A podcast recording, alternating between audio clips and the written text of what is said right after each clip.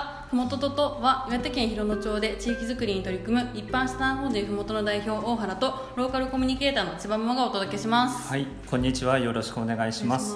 あの広野町の地域おこし協力隊終了後に元を作って活動している大原です。あの前回は、はいあの初ゲスト会ということで、はいえっ、と久慈市で、はいあの活動している山猫コーヒーラボの田畑さん。はい。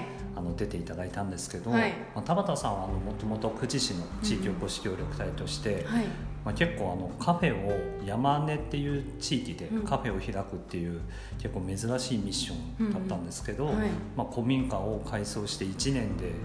えー、とカフェを開きはい。そして今度はキッチンカーで、うん。まあ、いろんな地域でねあのコーヒーを販売してであの今麓の事務所にも月に2回ぐらい来ていただいてるんですけど、はい。まあ、あのそのカフェを開いてキッチンカーをやってそして協力隊を3月で終えて、うんっていうお話、まあ、はい。すごい興味深かっただよね、はいすごいなんかすごいずっと田畑さんも知り合いだったけど、うん。初めて聞くお話がたくさんで、うん。面白かったですね。まあ、あのぜひあの、はい。聞いてみてほしいです。はい、そうですね、はい。で今日もまたまたゲストをお呼びして、そうだね、はい、やっていこうと思います。は、はいいで本日のゲストは、はいえっと岩手県の葛巻町うんで、えっとカフェ宿り木の代表をしている南舘のりえさんに来てもらいました。のりえさんよろしくお願いしおます。願いしますお願いします。はい。本当に私も大原さんもいつものりえさんにとてもお世話になってますよね。ねはい。そうですよねう。んえちなみにそののりえさんと大原さんの出会いはどこだったんですか？そうだね割とでも出会ってからはそんなに経ってなくて、はい。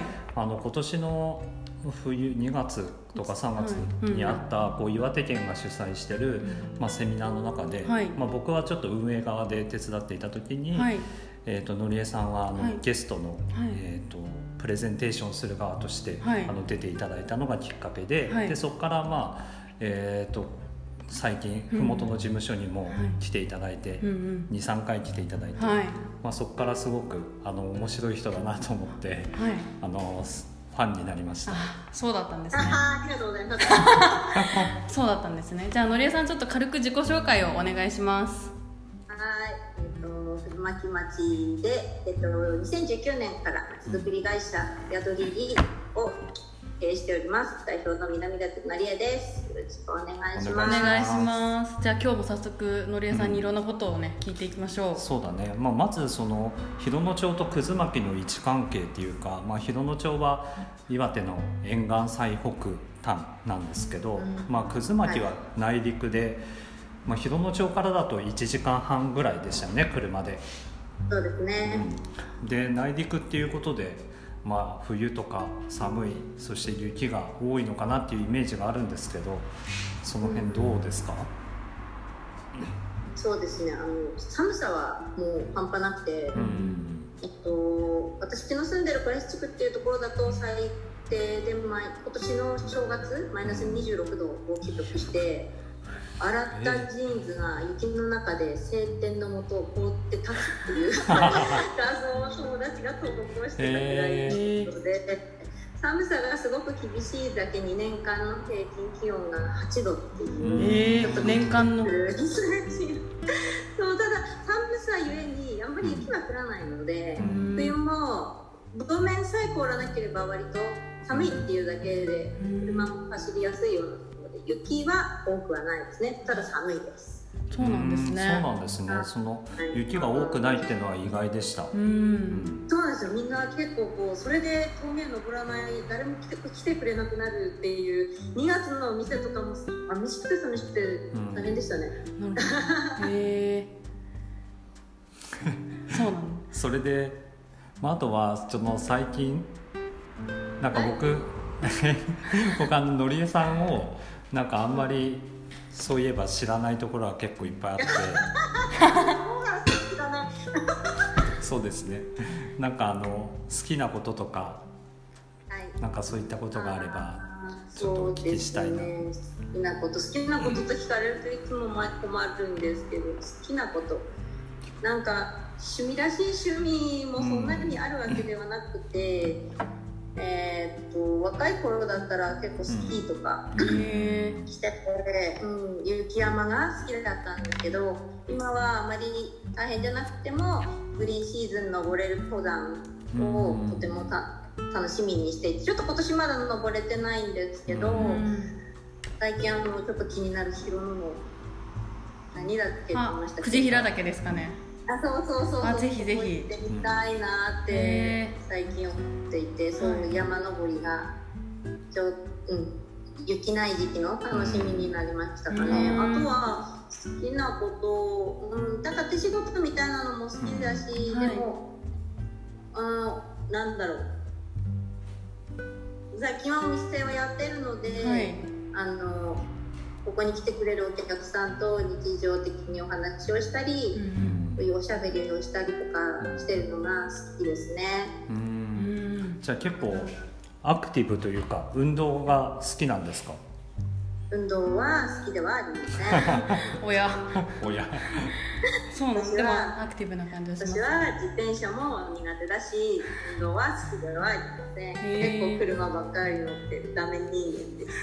あでも最近そのまあ街の中を店が真ん中にあるので、はい。街の中をよく歩くんですけど、うん歩くっていいなって思うようになったのは街中で歩くと見える景色があって、うん歩かないとわからない街のことってすごいあるなと思って、まあ、そうですね。自転車もそうなんですけどこういうこう車ではない方法で、うん。うん、動くって必要なんだなって今更になって気づいて。うん。街中ににぎわいをってかって言っといて自分が一番知らなかったなと思ったから最近はもうどこ行くにも一応街中は歩くとか自転車乗るとかっていうふうにはしてますけど基本的には運動はしないのでうん。最近はもう筋肉も落ちてがなです。へえでも山登りする時結構体力いりますよね、うん。使いますね。もうなんか40過ぎたらやばくて家が。本当めまい起こして三脚で死ぬんじゃないかってクラッカーってでもやばいやばい。あ危ない。危ないそうしちゃったってショック受けてます。ちょちょっと山で倒れないように気をつけてください。そうそうそう。あのできるだけも低めの山がいいなって思うようになりました。久慈平ぴったりですね。そうです。ねはい。ねえ行ってみたいです。あのそしたらあとはまあなんか最初っていうのはどんなお仕事をされてたんですか？あ小学校で先生をしていました。ううん。んえっと。4年間ですけどうん講師をしてました。ううんんそれはなんかずっと岩手だったんですかね？そうなんです実は私あの岩手を出たことがなくて、うん。なかなか出る機会に恵まれないままもう結婚もしちゃったし、うん。就職してなので出たことがないからずっとずっと大学も岩手でずずっとずっと岩手しか知りません。うん。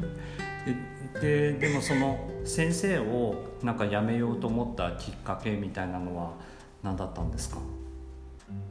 あとまあうんちょっと現場が大変だったっていうのがあって、4年目にさせ、うん、働いていた学校がうん。まあいろいろと大変だったんですよね、うん。結構あんまり言い過ぎない方がいいんでしょうけどでうん。その時に自分はまだまだ結婚はしてたけど子供いなかったし親になるってことを知らなかったから、うん。これはもう親にならないとわからない課題だと思って、限界を感じて、うん。であともう頑張っても頑張ってもなかなか教員さ試験も受からなかったんで、まずこう親になるっていう選択を人生の選択をしようと思ってううん。んやめました、うん。で親になりました、うん。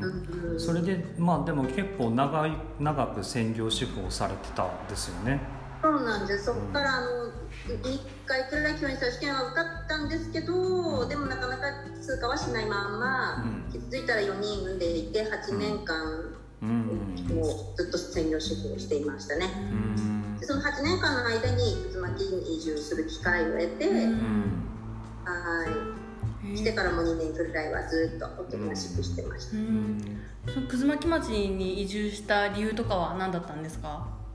もうなんか子育てにすごい専念してたんですよね。子育てのために生きてるの私みたいな感じだったので、もうもうただただ自然の中で子供を育てたいってそれしか思ってなくって、うん。なんでまあそこそここうなんだろう便利な都会じゃないけど便利な大きな市に住んでたから、だからなんかこうもうちょっと、うん、黙っててもくるみが拾えるようなとか黙ってても木の枝が手に入るようなみたいなそういうところを天国に求めて引っ越してきてでなんかその時にこうエネルギーで須磨町は有名だったんですよね。で震災後あの、まあ、放射能の問題で結構大変な思いもしてて未来のエネルギーのことをすごく考えていた頃だったので、なんか、うん、葛巻町がすごくこう頭にずっと浮かんでて。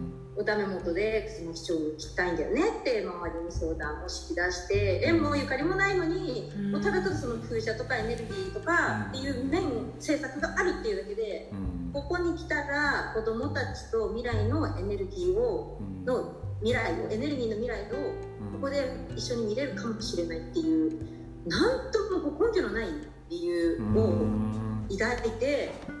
でひたすらくず巻きに来たくず巻きに来たくず巻きに来た反対されてもくず巻きに来たって通して家を歌うえそのなんか自然の中で子供を育てたいっていうのはそういう震災とかの経験なのかそれともなんか幼少期のなんか経験とかなのかその辺はどう思いますか、なんかあの幼少期はもうとにかくただ田舎だったし自分はもう田舎が嫌いだったから、うん、とっとと出ていきたいと思ってたのにかなわなかったから、もう幼少期とかはほぼないと思うんですけど、うん、ただ子供を産んだ時に教員採用試験も失敗したと。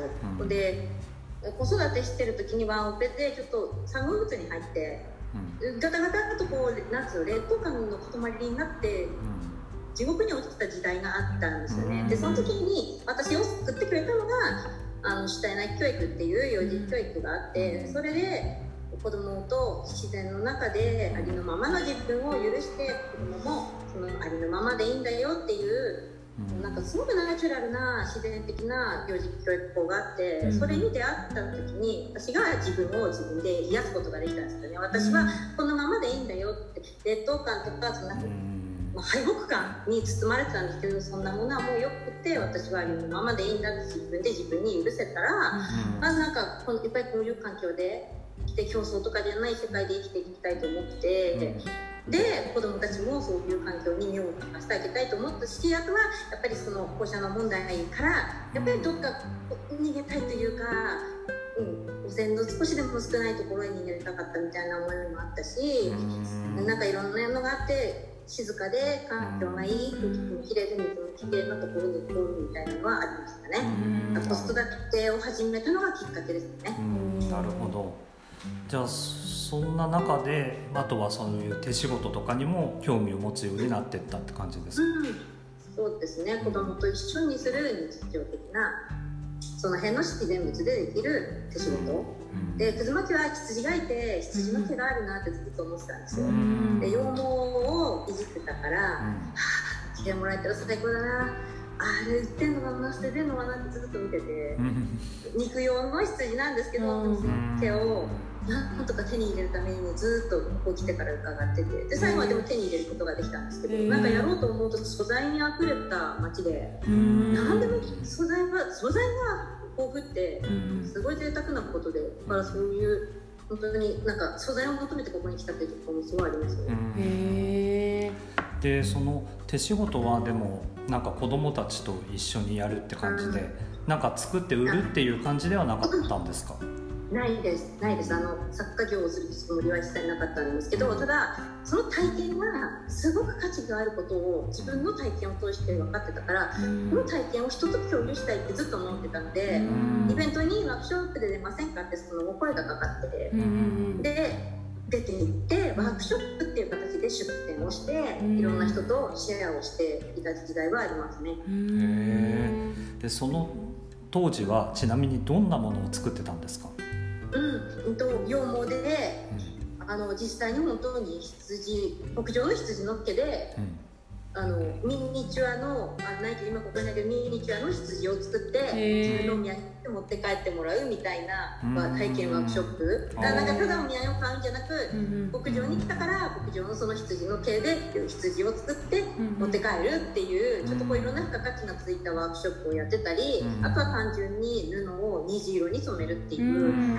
色の三原色の原理を使った虹染めっていうのをやってたり、まあ、羊毛であの天使を作ったり小人を作ったりみたいなワークショップとかその子供も親もうん。虫にこうチクチクやれるみたいなそういう体験をずっと提供してました。えー。へでそういうのはなんかもともとできたんですか？それともなんか調べて学んでったんですか、その出会った主体内教育でをされていた幼児サロンみたいなところがあって、うんそこの先生にこういうのがあるああいうのがあるって教えてもらってあとはじゃあやってみようって自分で進んでったんですけど私もともとすごい物質主義でお金があったら何でも手に入るから、うん。いちいち自分が生産する必要はないっていう消費志向だったからそもそもは全くそんなものには興味なかったです。えお金さえ手に入れば全部手に入るから作る必要がないっていう考え方だなんとすごい否定考え方した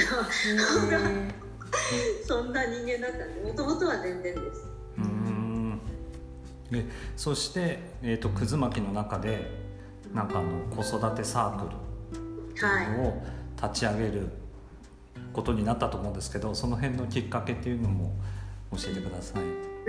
はいえっと誰にも邪魔されず静かに自然の中で子育てをしたかったので、もう隣の家とかないところでも子供叱っても全然大丈夫な環境に身を置いてうん。2年間静かに家で育ててたんですけど、この性格なのでおしゃべりがしたくなり、ううん。んあの手仕事をしながらおしゃべりがしたかったんですよね。ひたすら手を動かすと女の人は口が動くので。うん。もうそそれをどうしても人と共有したくなってもう我慢できないって言って端っこから街中に出てって人と喋りたいがためだけにサークルを立ち上げました。へえ当時はそのサークルとかはなかったんですか町に？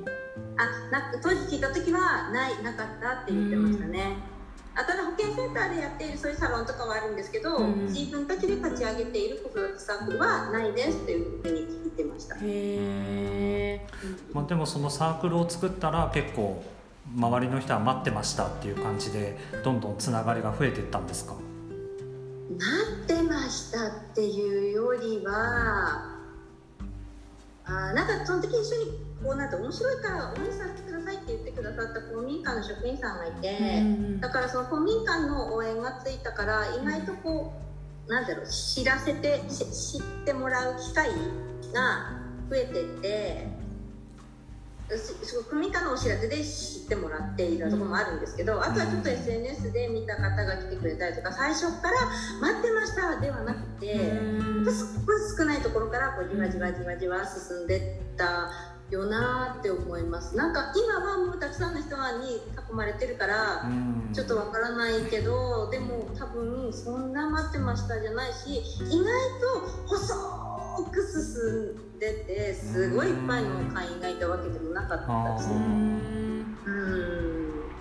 うんそして そこからまた2イ年ベ後。イベント？あそうはい。とかそういうのを開催したはい。感じそうですね。なんかクラフト市ああそうそうサークルをやっててその手仕事市とかにクラフトイベントに出て歩いてるうちにこの楽しいクラフトイベントをうん。絶対この街の中でやりたいって思うようになって、でそのイベントを運営する中でもうん。例えば外から作家さんに来てもらってワークショップやってくださいってお願いするとか、うん。なんかそういうことはよくしてたので、ん。それを大きくすればいいんだよね。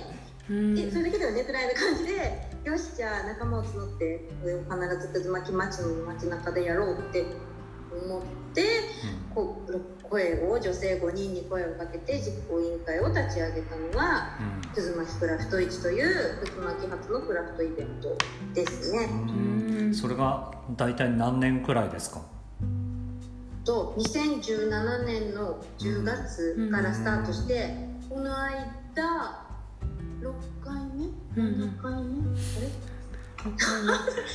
去年の6月休んだだけだから、ううん、ん 7?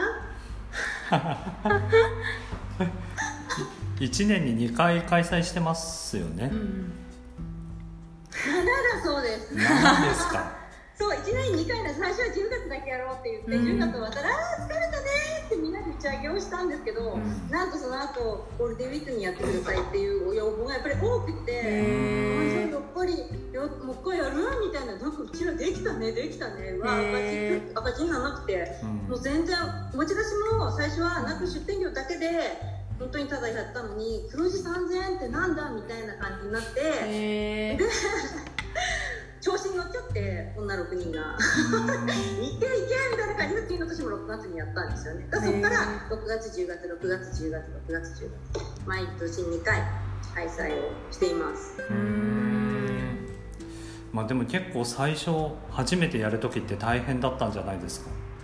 そうですね。でも記憶はうん。なんか大変初回は大変じゃなかったうんあうん。大変だった。んだでもなんかとにかく楽しかったですよね。うん。初めてメンバーができたみたいな仲間ができた。うん。実行委員会の仲間ができたみたいな。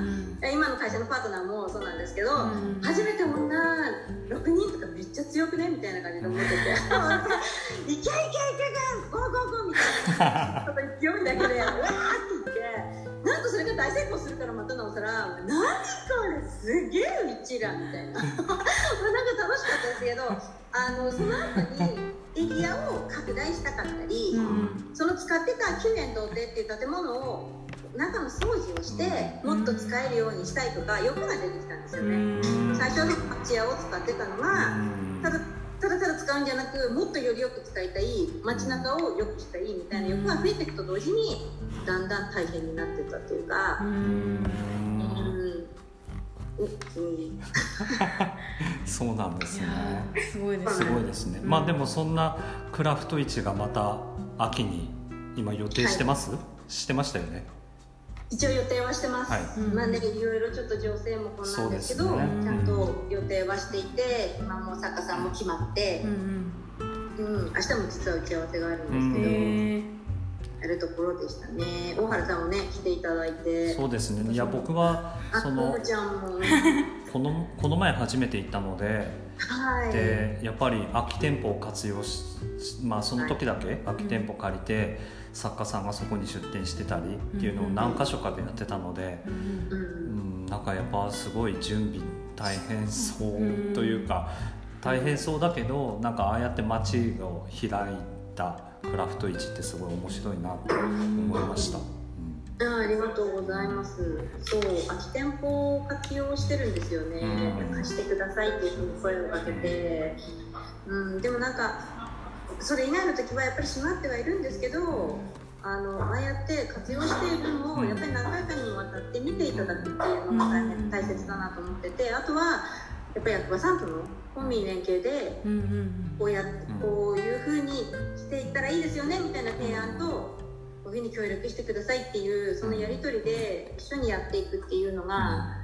必要だよなと思ってだから大変だったっていうのはそこですね。役場さんとの協議とかうん。理解とか共有とか乗り越えなきゃいけない課題っていうところがうんすごく大変で何回も泣いて。うん。でうち相方のユミさんにもいつも泣きながら愚痴って「こいつよ」って言いながらやって危ない危ない。危ない危ない。危ない危ない。えあのでもその今はそのカフェ宿りにがあると思うんですけどその最初はそのクラフト市やってる時はまだカフェがなかったわけですよね。はそれなんかどこを中心にその時はやってたんですか？いあずっと遠藤亭を中心にしていてうんでも遠藤亭がない、まあ、各自それぞれ家で作業はしてたし、集まる時はまあ遠藤亭を使っていたんですけど、なんかやっぱり拠点みたいなのはずっと欲しくて。でもまあ遠藤店が使えればいいかなとは思ってはいたんですけど、うん。こうなんなんかクラフト市の時だけで終わるにぎわいがすごい寂しかったんですようね、ん。でこのにぎわいがいつもうん。日常にあったらいいって思ったんですよ、それをなんつうかね実現するために起業したっていうのは大きいですね。もううん。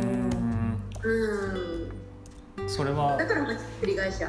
うん。うんうんうん。まちづくり会社プラス、まあ、そのカフェをやろうって感じだったんですか？もともとはカフェをやる気はなくて、うん。あーそんな免許とか持ってないしなんでうん調理とかやりたいよみたいなうんって思ったんですけどでもやっぱり人が集まるとこに美味しいものあった方がいいじゃないですか、うん。うんうん、さっきあのそうそうそう、うん。そうで美味しい飲み物も欲しいし、うん。それで談笑して、うん。でそこに集った人が、うん。あ今日も一日良かったって思ってうん。帰ってもらえる場所、ん。ああそう私そういうことしたかったのよね、うん。えーいいじゃんやりなよ。一緒にやろうよ。ってうんこう街のことを自分ごとのようにしてうん。楽しみながらここに暮らすためのうん。一つの場所っていう位置づけをしたくて、うん。